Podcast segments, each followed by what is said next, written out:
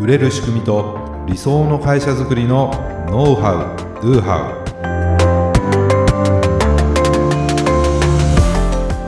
ウこんにちはビズクリエイトの渡辺です。ビズクリエイトの中野です。本日もよろしくお願いいたします、はい、お願いします。はい今日はですね、はい、12月29日ということで、はい、もうね、今年も終わるわけなんですが、はい。えー、今回はですね2021年、はい、当ポッドキャストのね番組の、はい。人気エピソードランキングトップ5っていうのをトップ5ご紹介したいなと思います、はい、えー、このねポッドキャストは今年の4月から毎週水曜日に配信を始めたんですね。そうですね。はい、今アップルのポッドキャストとスポティファイとアマゾンミュージックで配信をしております。はい、はい、えー、この今年のね11月までに34回配信したんですよ。34回。もう気づいたら34回も。すごい。意外と、はい、あの毎回ですね結構ネタをこう絞り出しも なんかもうないかもしれないと思いながらなんとか続いてるんですね、はい、これね。すごいですね。はい、はい。まあ、先日はあのアップルポッドキャストのですね、はい。まあ、ランキングっていうのがあるんですね。はい、ねそれでマーケティングカテゴリーでですね、はい。えー、トップ3要するに3位に入りまして、はい、今までね4位までは行くんですけど、はい、なかなかその上行かなくてですねああと思ってたんですけどね。やっとのじゃあ3位だったとはい、でもあれなんか何時間かおきに更新されるんでね、はい、あそうなんですか。意外とその1日転下じゃないですけど、はい、かと思ったらすぐ何十位とかで下がったりしてですね。厳しいですね。なかなか厳しいんですけどね、はい、まあ、3位やったんですぐスクショ取ってね、あのみんなにもあのチャットワークで送りましたけども、みんなですごいって言って はい、言ってました、はい。まあ、そんないろいろありながらですね、まあ、その中で再生数がね、多かったエピソードはい、それを上位5つを今回はご紹介したいと思います。はい、はい、じゃあ早速いきたいんですけども、はい、まず第5位。第5位。でん。それいらないですかね。あってもいいですか。えー、第19回8月11日に配信したエピソード。はい。タイトルはですね、効果的なステップメールの活用例。あうん、という回でした。はい。ね、これはあの見込み客向け、はい、顧客向け、それぞれのそのステップメールの活用例とか、ポイントを紹介した回なんですね。まあ、実際にどんなステップメールの、ね、活用方法があるのかっていう、はい、それを知りたいっていうニーズが高かったんで、はい、よく聞かれたんじゃないかなっていうふうに思ってます。はい、で他にはですねそのメルマガをステップメール化するノウハウとか、あとオートビズならではの活用法というのを伝えました。はい、まあ、リピート配信といってね、はい、ステップメールが最後まで送り終わったら、はい、また例えば1通目まで戻して、そこからまたリピートして、もういらんって言うまでずっとあの 配信を永遠配信を繰り返すことができるというですね、まあ、それで僕もずっともう10年以上かな。デイリー名言っていうのをやってるんですよ。はい、まあ、毎朝名言を送っ てですね僕は一言コメントを書い,、書いてね、まあ、他人のふんどしで相撲を取るみたいな、はい、あのことやってるんですけどもそれもねすごくまあ効果的なんですね、はい、あんまり解除する人いないんです。私も実は受け取っております。そうですか。毎朝8時に、ね、毎朝はい読んでたまに感想来るんですよ、はい、いつも毎朝ありがとうございますみたいな、ちょっと心が痛くなるんですよ。これステップメールなんだけど自動で送ってんだけどなみたいな、たまにね感想来るんですよ。いや今日の名言刺さりましたでもなんか送ったメール引用しててくれたらどの名言かって分かるんですけど、はい、何の名言か分かんないですよ。ステップこの人が何通目が送られてるかっていうね分からないと思ってね、まあそんなまあいいんですけども まあそういうねあの活用方法についてステップメールね、はい、が第5位でした。はい、えー、続いて第4位。はい。これは第4回ですね。4, 4月28日。ああ、じゃあ最初のもう初めの頃ですね。はい。メディアの特性についてという回でした。うん、これ何かっていうと、はい、まあ、メールとか SNS とか、ね、ウェブサイトとか LINE とか、はい、要するにウェブメディアですね。ウェブのメディアの特性と、はい、それを組みわ組み合わせて活用するためのノウハウを紹介した回なんです。プッシュ型のメディア、はい、プル型のメディア、はい、オープンとクローズ、はい。ね、そういったメディアの特性がそれぞれにあって、うんうんどうやって組み合わせるかとか、うんどのメディアを使ってもメールに集約させていくんが、僕らのおすすめなんですよっていう、はい。そんなことをねお伝えした回でした、はい。これも結構聞かれてましたね、なるほど。うん、でもね本当にこのメディアの特性っていうのを理解した上で、いろいろなことをね、はい。やって あのややはりつなげるっていうイメージがね大事なんですね、そうです、ね。まあ、流行りのものがどんどん出てくるわけですよ、たくさん多いですからねね。最近は。そうすると、はい。どれも良さそうに見えて、ね。どれも手をつけたくなるんですけど まあちゃんと考えてやってその特性を理解して考えてやった方がいいよっていうことをお伝えはい。させていただいた回でしたね。はい。うん、これもね結構聞かれてましたね。はい、そして第3位、はいはい、これは第12回。はい。6月23日配信の回ですね。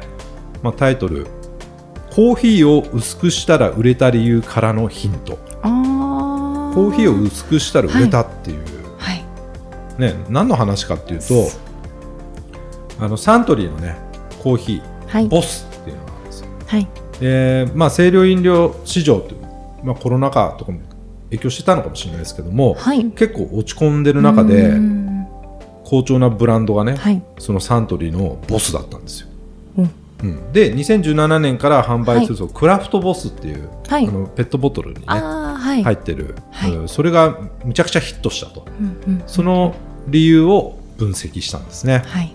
でそこから既存商品とかはい。サービスを少し変えることでまあ新たなね、ターゲット層を見つけたり、はい。今まで見落としていたところを取れるようになるよっていう話をしたっていう、うん。まあ、そんな回でした、まあ、コーヒーが濃いものが多かったはい。ですよね。だからオフィスでもコーヒーうちもはい。飲めるじゃないですか、そうですね。ブルーなんとかブルーボトルコーヒーブルーボトルコーヒーーなんてねはい。そんな高いまでみんな買って飲んでますけど。美味しいですよ。美味しいですよね。はい。まあオフィスとかで飲むコーヒーって濃いんですよね、はい。まあ、コンビニのコーヒーなんかもそうだし、そうですね。でもアイスコーヒーコンビニでね飲んでる人なんか氷ガシャガシャやって、はい。薄くなったものをガブガブ飲み、はい。飲むっていう。まあそんなニーズを見つけたわけですよ。それでクラフトボスは他のボスと違って、はい。まあ、薄いっていうとちょっとね語弊はあるのかもしれないですけども、はい。まあ、すっきりと飲めるものに仕上げたわけ、うんうん。そうしたらすごくヒットしたって話だったんですね、じゃああのそれを参考にしたらですねはい。今まで多かったものを少なくしてみたらとか、うんうん増やすんじゃなくて減らしてみたらどうだろうとか、じゃあ豪華だったものを質素に、うん。ね機能を削ってみるとか、っていうふうに考えると、はい。全然あの別物になるというかね、うんヒットする商品作れるかもしれないなという話だったんですね。まあ、そのために思い込みを捨ててはい。やっぱりユーザーの声聞くことって大事だよねと、まあ、そこにダイヤの原石があるかもしれないですよ、みたいな話をした回がはい。第3位、第3位。すごく気になるタイトルですよね。そうですよね、はい。うん、なかなかねタイトルも考えてつけたんですけど。ね。えーじゃあ第2位。はい。はい、第16回。7月21日配信のはい。1日20分の〇〇でパフォーマンスを上げるという回です、これ何の話かというとね、弊社で導入しているパワーナップについてのご紹介だったんでですよ。ね。ね、その中でじゃあプロの定義、うん。プロ、ね、プロの定義って何でしょうか？みたいな話で、はい。まあやはりね常に一定のパフォーマンスを発揮できる、うんうん。そして成果を上げられる。要するに再現性の高さっていうのが、はい。僕が思うにうん。プロの定義かなっていうのをお話をしてでもとはいえですよ、はい。一日の中でパフォーマンスの低下を感じる時ってあるじゃないですかと。ありますねやっぱりご飯おお昼食べたら 午後の時間帯もうとうとしてね、はい。眠くもなるんですよ。ついついはい。そうするとミスもこれやすいですよね、っていうのでうちは1日20分の仮眠。はい。パワーナップ、これは有効だっていうことを知って制度化したんですね、はいパワーナップ制度っていうのがあってですね。はい。なのでまあ皆さん眠くなってまあ霧がついたらはい。20分あのどっかで寝るっていうこと そうをですね。やってるじゃないですか。はいやってます。でまあ、そのパワーナップの効果がどうなんだっていうことをこの回ではお伝えしました、うんこれも実際にうちが導入してもう10年ぐらいかな。はい。10年ぐらいこのビズクリエイトで導入してやってってこんな効果がありますよっていうお話をね、させていただきました、はい。まあ、なので、まあまあ、タイトルもね気になるっていうのはあると思うんそうですけど。ですね。これがね2位でした。はい。意外と。売れる仕組み作りのノウハウドゥーハウなんですけども あのこういう話をしたらですそうねね。実は結構聞かれてたってはいいうね、皆さん気になるんですか？ねまあ、気になりますよね。やっぱはいり皆さんこれ聞いてる方って、あの結構意識高い人多いと思うんです。パあのポッドキャストね、えー、聞かれてる方って、だからやはり常に自己自己検査をねされて。る、うんうんうん。自分のビジネスとかね会社のパフォーマンスも上げたいけど、はい、自分自身のパフォーマンスを上げたいっていうふうにね思われてる方も多いんじゃないかなっていうふうに思うので、はい、これまたね、はい、来年もこのパフォーマンスシリーズもい。いかななんて思いました。はい、何かね、はい、そして、はい、第1位は？第1位は？はい、はい第14回目ですね。7月7日に配信した回になります、はい、はい、売れる商品を作るならお客様の声を信じてはいけない。お結構いやお客さんの声聞きましょうみたいなことを、このポッドキャスト散々言ってるのに 真逆のことをタイトルに入れてしまったというですね。なんだそれはって。だってお客様の声を信じて皆さんね、商品開発とかすると思うんですけども、ね。はい、それのね失敗例みたいなのを話したんですよ。はい、まあ、これあのマクドナルドがねサラダマックっていうのを発売したんです。はい。まあ、結果から言うと全然売れなかったって話なんですね。はい。でもなんでそれ作ったかっていうとお客様の声の調査で、うんうんうん、いやもっとねヘルシーなサラダが食べたいんですとか、うんうん、マクドナルドってヘルシーじゃないから行かないみたいな声があったから そうかとじゃあもっとヘルシーなものを出したら売れるだろうと思ったら全然売れなかったって話だったんですよね。はい、だからこれはデータっていうのは事実だけど真実とは限らないよと。みんなあの私たちもそうだけどアンケートとかね、はい、そういうのってなんかちょっと自分よく見せたいとか、はい、あんまり心にないことを適当に言ってたりとか そんなに求めてないけどなななんとなくこうならいいんじゃないですかみたいな その日の気分で答えちゃう。う、ね。はい、あるでしょ。よくよく、ね、はい、考えるとあります、ね、だから信じちゃいけないよって話なんですよ。なるほど。でもねなんだろうなマクドナルドの例で言ったらそんなヘルシーさ求めてないと思うんです、うん、そうですね。やっぱりなんかもうがっつりちょっとそのジャンキーなっていうか、ね。はい、もうその時に行くっていう。そうそうそうそうもうがっつり行きたいみたいな。でサラダマック失敗してですねクォーターパウンダーっていう、はい。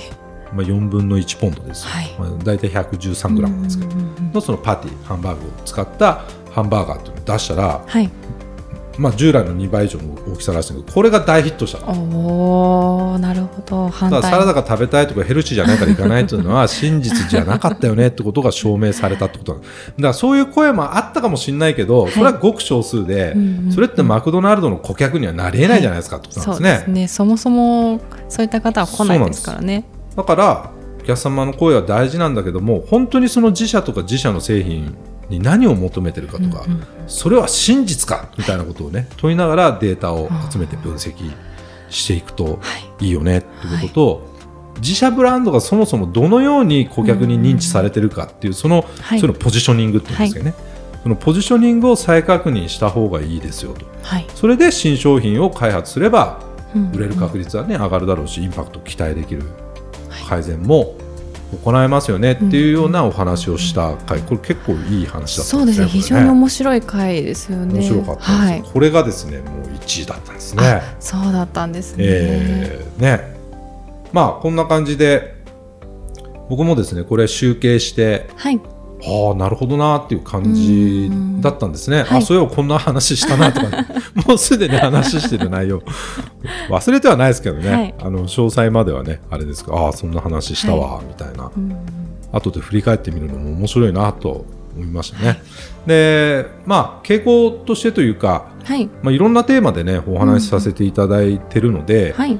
まあ、ばらけたなっていう印象。そうですね、うん、いろんながありましたね。はい、会がありますね。なんかもっとそのメールマーケティングとかね、はい、メールの活用のとこによるかなと思ったけどそうでもないですし、はい、うん。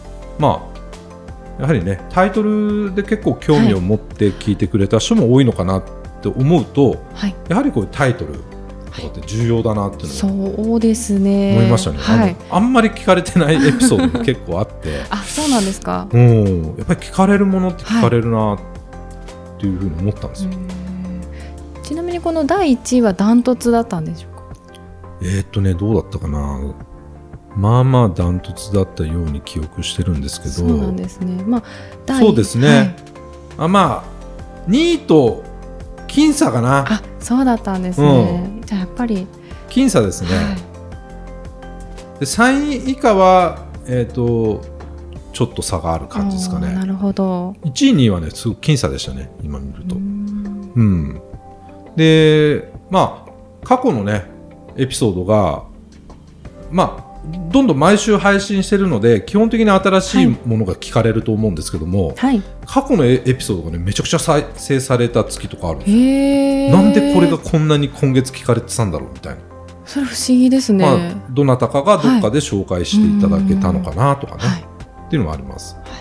で、まあ、僕らのね、ポッドキャストっていうのは、なんていうかな、一過性の話題、要するにい今っていう話じゃないじゃないですか、はいノウハウ、ドゥーハウってことなんで、はい。なるべくこの普遍的なというか、ノウハウとしてもこう長く使ってもらえるようなノウハウを話してるつもりなんですね。はい。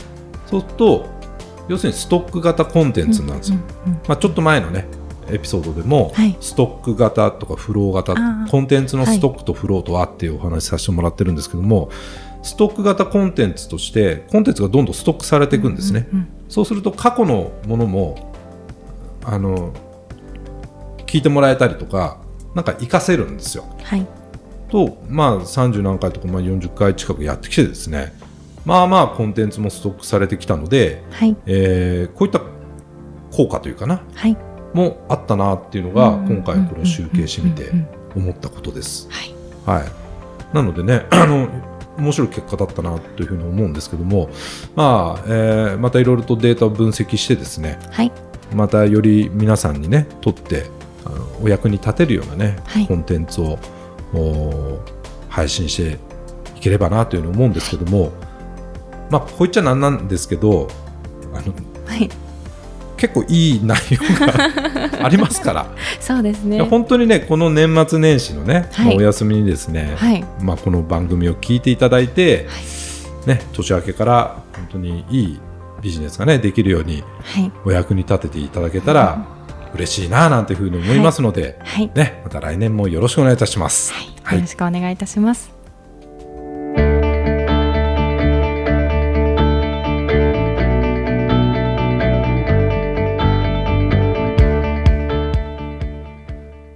はい、ありがとうございました。ありがとうございましいやなかた。なか面白いね結果になって、ね本当にあのデータ集計していて、はい。なるほどなみたいなね、非常に感じになりましたけれどもああもうでもこれだけや配信をしてきたのかっていうね、ちょっと感慨深さもねね。ありましたね。はい、ねまあこれで今年が終わるわけなんですけど、まあ来年もありますけれども、はい。ね中野さんにとっては、はいねこの2021年というのはどんな年でしたか？あっという間に過ぎ去った1年で、でまあ、非常にプライベートでも仕事でもこう成長できた1年だ成ったかな長できた1年。はい、思いまいいですすね。そうに言えるってはいいいですよね。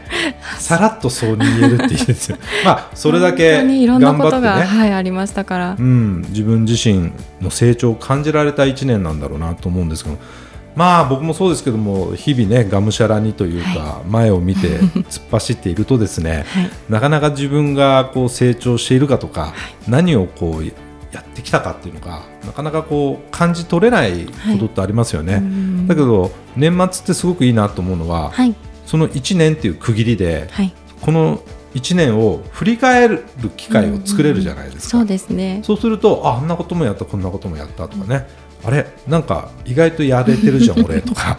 あ意外と成長してるじゃんっていうのをそこで感じることができるかもしれないので、まあ、ぜひね皆さんもこう振り返りをしていただきたいんですけども、まあ、先日ねあの全社ミーティングでね、あはい、はい。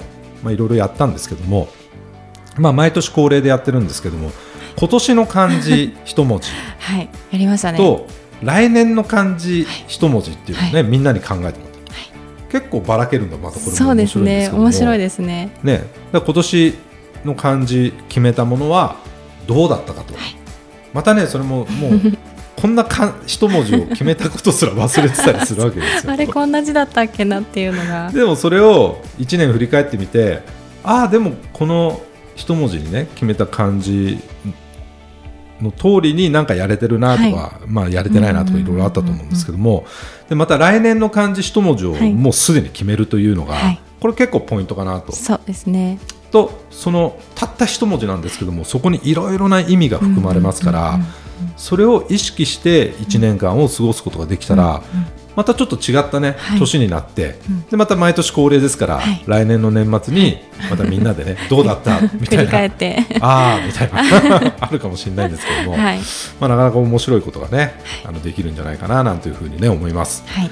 えーまあ4月からね始めたこのポッドキャストもなんとか年を越すことが できましてまた来年もねさらにいろいろと企画をしながら、まあ、皆さんのねお役に立てるような情報を発信していきたいと思いますので、ぜひね来年もよろしくお願いいたします。はい、どうもお聞きいただきましてありがとうございました。ありがとうございます。ご感想やご質問は説明文に記載の URL からメッセージをお送りください。今日の話がためになったという方はぜひ高評価やフォローもお願いいたします。それではまた来週。ありがとうございました。